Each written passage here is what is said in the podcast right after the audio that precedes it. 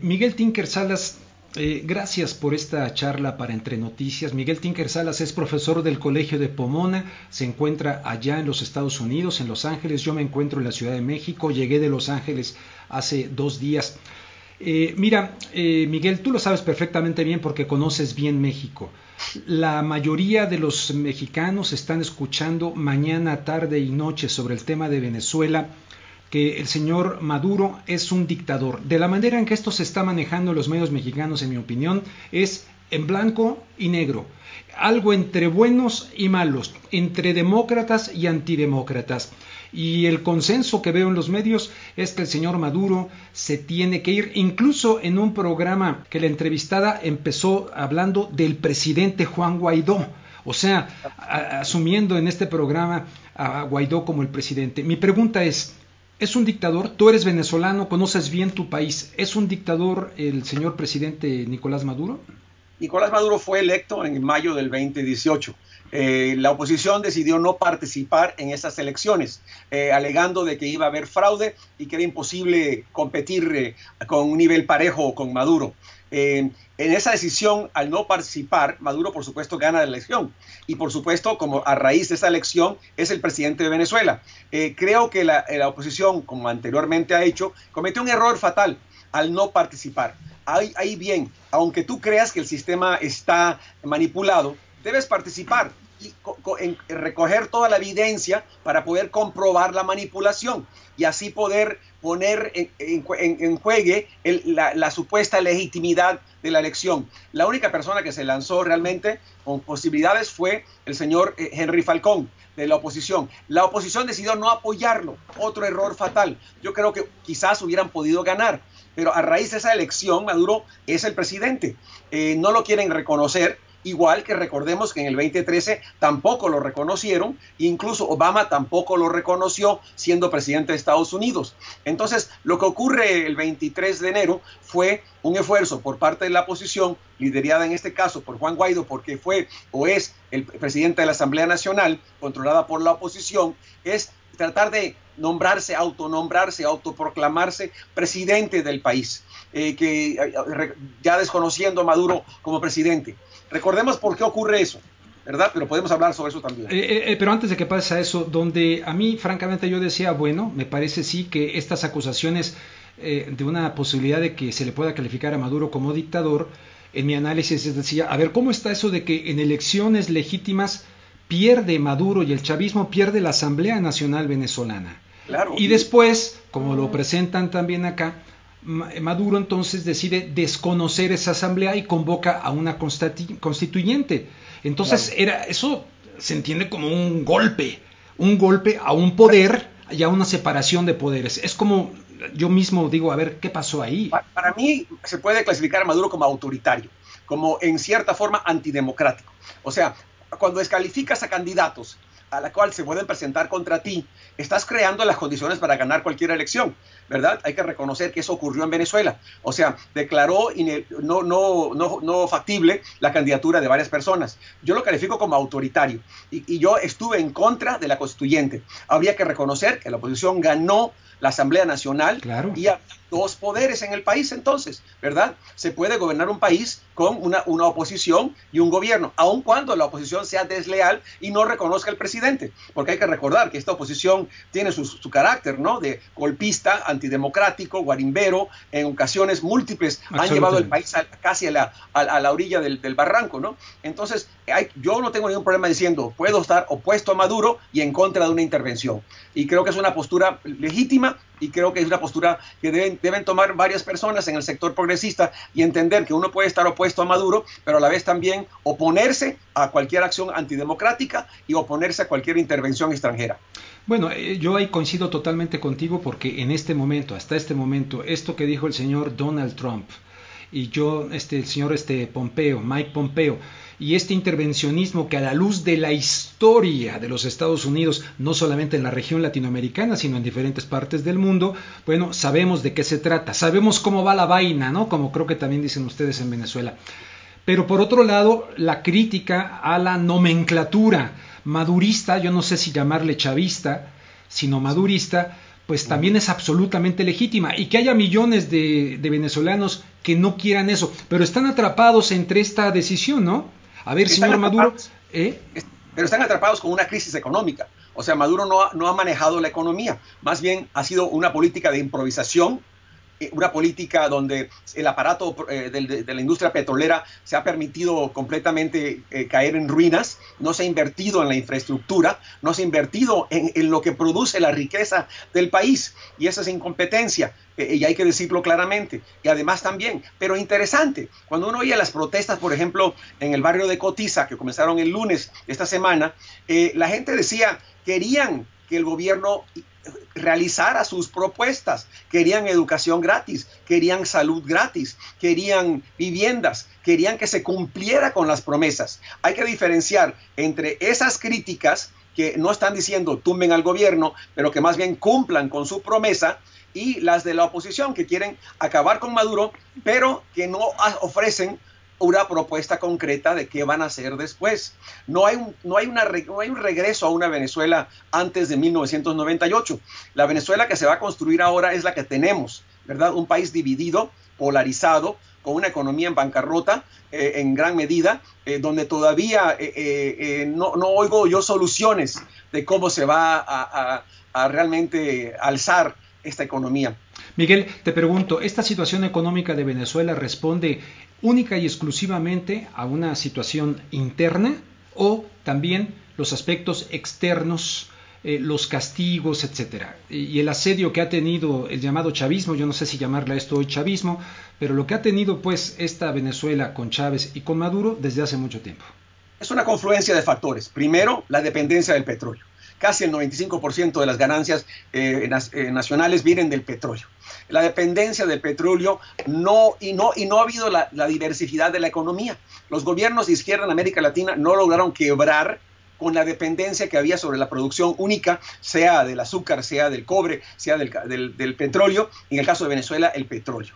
No, no, ha habido el impulso a la agricultura, no ha habido el impulso a la industria y algunas de las políticas que implementaron en realidad acabaron con industria acabaron con, la iniciativa que había para poder producir. Eh, cuando tú pones control de precios, garantizas un precio al producto, al, comprador, pero no garantizas ganancias al, productor. Entonces, tiene que haber esa iniciativa de ambos lados para poder eh, activar, reactivar una economía. Eso queda concreto. además, hay que considerar que el crudo que Venezuela produce es crudo pesado. Crudo pesado requiere un otro nivel de inversión y además requiere la importación de crudo liviano. Imagínate que Venezuela durante este periodo importando crudo liviano de Estados Unidos para poder refinar su crudo pesado, para poder entonces vendérselo a Estados Unidos. Eso es otro factor. Luego, también hay que reconocer que un sector de la oposición económica se opone al gobierno y también ha decidido no, no participar activamente en la economía. Y tercero, por supuesto, la incompetencia del gobierno. Y cuarto, las, las sanciones. Recordemos que sanciones vienen por parte del gobierno de Obama. Eh, cuando sancionan a, la economía, no permiten el, acceso al crédito, no permiten refinanciar eh, las deudas del país Trump las intensifica eh, y pone además sanciones adicionales a individuos. Pero ¿quién paga el plato roto? Lo pagan los venezolanos y las venezolanas. Ellos pagan el precio de, de esas sanciones que entonces empeoran la economía aún más todavía. En las notas que hemos subido entre noticias sobre lo que está pasando en tu país, en Venezuela, muchas personas comentan quién es Estados Unidos nuevamente para erigirse como eh, el factor moral y para decidir quién es presidente y quién no es presidente en Venezuela. Muchos eh, consideran, lo han manifestado así, que el señor Juan eh, Guaidó, pues resulta ser, dicen ellos, ahí está en mis redes sociales, un títere, un títere. Algunos creen que es manejado por la CIA y que se repite el viejo esquema de Chile, de Guatemala, de República Dominicana. ¿Tú qué dices? Yo no creo que sea la CIA. Yo creo que siempre el sector de izquierda siempre busca respuesta con decir la CIA. Ah, hay que, hay que ver los intereses propios de la oposición y de las clases élites en Venezuela también. Eh, agrego, estoy 100% de acuerdo, Trump no tiene ninguna moral para dictar sobre derechos humanos en América Latina cuando está separando a niños y familiares en la frontera, cuando está reenviando personas buscando asilo a México, cuando, cuando en realidad está separando familias y cuando eh, está acaparando a 800 mil trabajadores federales para que no reciban su salario, usándolos como rehenes ante una, una política interna, o sea que no tiene moral para poder dictar. Pero aparte de eso, tampoco tiene Bolsonaro, ¿verdad? Que con la única persona gay en el Congreso brasileño tuvo que salir del país por las amenazas que recibe, porque Bolsonaro ha dado luz verde a ataques contra personas eh, no, eh, entre comillas, que son como la de, como él. Entonces, en realidad no tienen moral para dictar sentencia. Los intereses de la oposición en Venezuela, independientemente de la CIA. Ah, se cortó un poquito, pero ya se recuperó. En este contexto, ¿cuál es tu opinión de la postura que ha expresado el gobierno de Andrés Manuel López Obrador aquí en México? Que me queda claro, eh, lo noto así como que ¡ay! están los conductores, los analistas, muchas que nunca ofrecen un contexto como el que estás ofreciendo en este momento, jamás pero quisieran hacerle manita de puerco y señalar a quien dijo qué lástima, qué pena que el gobierno mexicano esté del lado equivocado de la historia al no condenar al señor este Maduro. Yo creo que yo soy fiel seguidor de la doctrina Estrada. Eh, México eh, siempre y con Andrés Manuel ha retomado su papel histórico, un papel que fue desarrollado con el PRI, hay que recordar, ¿verdad? Fue el PRI que no rompió relaciones con Cuba. ¿Por qué nos oyeron esas voces cuando el PRI no rompió relaciones con Cuba? Eh, fueron, estuvo, estuvieron mucho más calladas. En el contexto mexicano se, se respeta la autodeterminación de los pueblos, se respeta la no intervención y se busca soluciones pacíficas a cualquier conflicto. Yo creo que la postura de México y la de Uruguay han sido las, mejores en América Latina, tienden la mano para ofrecerse un puente, para tratar de facilitar negociación, porque la crisis en Venezuela no se va a resolver militarmente.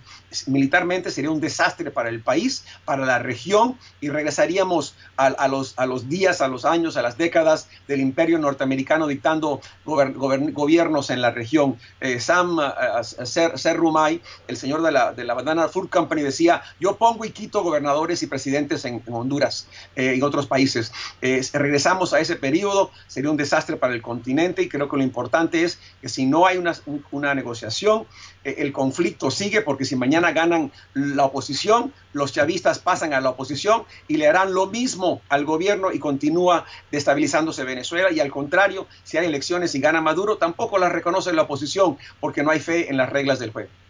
Bien, eh, pues casi nos acercamos al final de esta charla, pero en ese sentido sí te quiero decir, insisto, eh, esto lo ven pues, las personas que lo vean, acá en México, en Los Ángeles, donde sea, pero están siendo bombardeados con una presentación maniquea, sin contexto para poder entender quién es quién. No he escuchado el menor análisis en los medios mexicanos respecto al papel de Estados Unidos. Lo dan como por hecho, como dicen en inglés, they take it for granted, que Estados Unidos se tiene que pronunciar como el guardián de la democracia. Por favor, o sea, eh, ¿por qué no hacen ese análisis? No, no creo que todos estos comentaristas sean tan ignorantes como para no poner en perspectiva, lo cual no significa como lo ha hecho el gobierno mexicano, yo comparto esta postura. No significa decir, señor Maduro, estamos con usted, mire, señor Maduro, no. Hay que criticar al señor Maduro, sin duda, pero la otra alternativa que se está ofreciendo es la de una posible intervención. Incluso ya la embajada norteamericana ha ordenado a empleados no esenciales de la embajada que salgan e invitan a salir, como algo se viene, ¿no? Este, el señor, el señor este Putin habla de derramamiento de sangre. El señor Ernesto Samper, expresidente de Colombia, muy sensatamente vino advirtiendo de esto ya hace tiempo. Eh, se necesitan voces de estadistas, de gente que verdaderamente esté en ese nivel y de verdaderos periodistas, no de locutores ahí que ni siquiera conocen cómo se llegó a lo que se llegó. Estoy de acuerdo contigo y sigo insistiendo, sin la negociación no hay salida en Venezuela. Imponerse un lado o el otro es una continuidad del conflicto, de la polarización, de la conflictividad. Eh, y creo que eso para Venezuela no produce nada, sino más dolor y más eh, sufrimiento. Y es lamentable porque hay una crisis en Venezuela, una crisis económica, una crisis política, se han ido del país tres millones de personas eh, y creo que lo importante es llegar a entender que Venezuela para que tenga un futuro tiene que tienen que negociar alguna salida política a esto y tiene que revivir la economía y no solamente el petróleo me refiero aquí, me refiero a tiene que diversificar la economía. Bien, una última pregunta de mi parte y lo que tú quieras agregar, que no hayan generado mis preguntas que tú quieras compartir con la audiencia de Entre Noticias. Eh, cuando alguien se proclama presidente paralelo, en este caso Juan eh, Guaidó, eh, bueno, cómo tiene que reaccionar el presidente Maduro, que en estos términos es el eh, eh, y luego cuando le dice, les doy no sé cuántas horas a los, este, rompemos relaciones y a los representantes norteamericanos para que dejen el país, y le dicen, ah, sí, pues no, aquí nos quedamos. ¡Wow! Eso está, está peligrosísimo. Pues claro, está peligrosísimo, porque ah, en, lo, de lo que ocurrió el miércoles habían tres posturas, creo yo, o tres, tres objetivos. El primero era unificar la oposición, crear dentro de la oposición lo que no había anteriormente. Estaba prostrada la oposición, no había logrado convocar protestas, con Guaidó lo logra hacer, pero también logra voluntad popular ponerse encima de la oposición, el partido de Leopoldo López. Ese es uno. Segundo, era buscar fisiones, fracturas dentro del ejército, no en la capa, en la cúpula, sino más bien en los rangos bajos, a ver si algún grupo se declaraba en contra del gobierno de Maduro. Y tercero, por supuesto, poner a Maduro contra la espada y la pared, ¿verdad?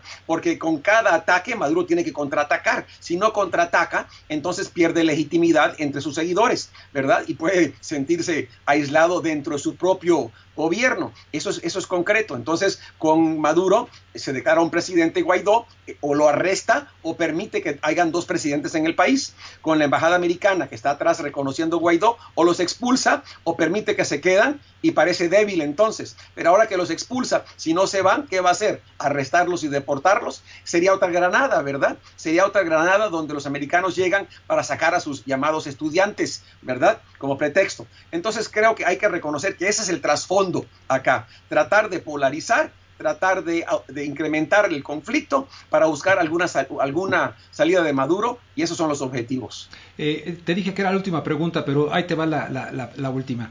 Eh, ¿tú, crees que, ¿Tú crees, el señor Trump dijo que todas las posibilidades están sobre la mesa?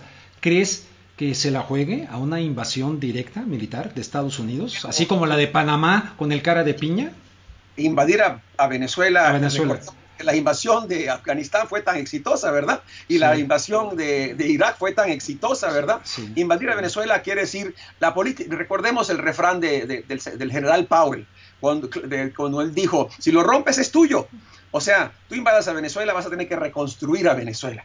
Entonces, no estamos hablando de una invasión de una semana, estamos hablando de una ocupación de varios años, si no décadas, para poder reconstruir. Entonces, hay un temor tremendo que no solamente es una invasión de Venezuela, sino la destabilización de toda la región. Oye, pero te, eh, mandé un video de Donald Trump antes de ser presidente. hay que sacar el petróleo, hay que sacar, hay el, que petróleo. sacar el petróleo y vamos a negociar con los que quieran quitarlos, que nos den el petróleo, lo dice él claramente, ah, y, después que se arreglen.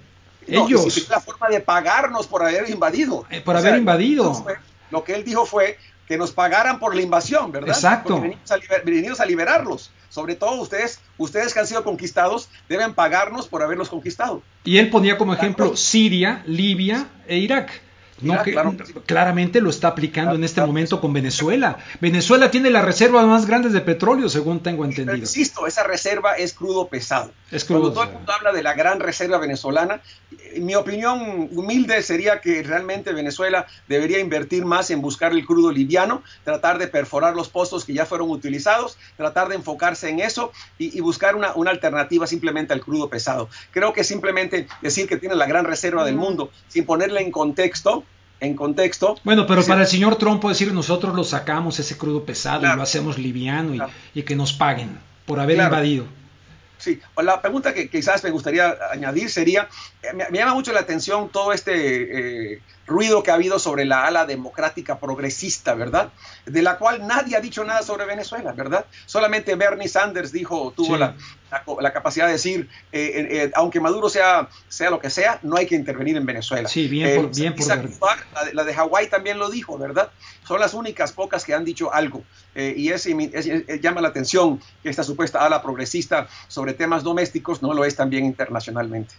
Muy bien, Miguel Tirca Salas, ¿algo que quieras agregar? Muchas gracias por la, el uso eh, de las palabras y poder eh, compartir contigo algunas ideas. Pues te agradezco muchísimo que pongas en contexto esta situación para que las personas que sigan ante noticias tengan otro punto de vista que no es el que predomina, pues ni allá en Estados Unidos, supongo, ni, ni aquí en México. Muchísimas gracias, Miguel. Claro, gracias a ustedes.